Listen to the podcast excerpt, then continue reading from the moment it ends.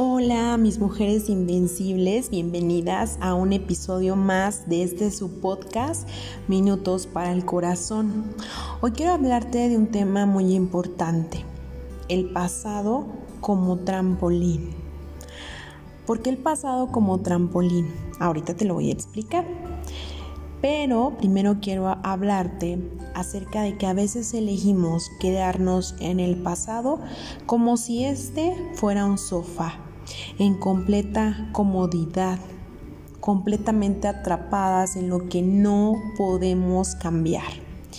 Quedarte en el pasado como sofá significa permanecer en el dolor, elegir rascando tus heridas, echándole sal a la herida, como dicen por ahí coloquialmente. Eso hacemos cuando nosotros elegimos tomar el pasado como un sofá. Un sofá donde te victimizas, un sofá donde dices, pobrecita de mí, es que como eso me pasó, pues yo ya nunca voy a ser feliz, en lugar de tomar acción para cambiar tu condición presente.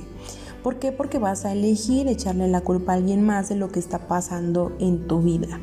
Elegir quedarte en el pasado tiene que ver con tal vez echarle la culpa a tus papás, que si fueron malos, que si fueron buenos, que si la vecina, que si tu ex, que si tus amigas, en fin, buscar elegir culpables a quien tú le puedas dar la culpa, valga la redundancia, de lo que te está pasando en el presente.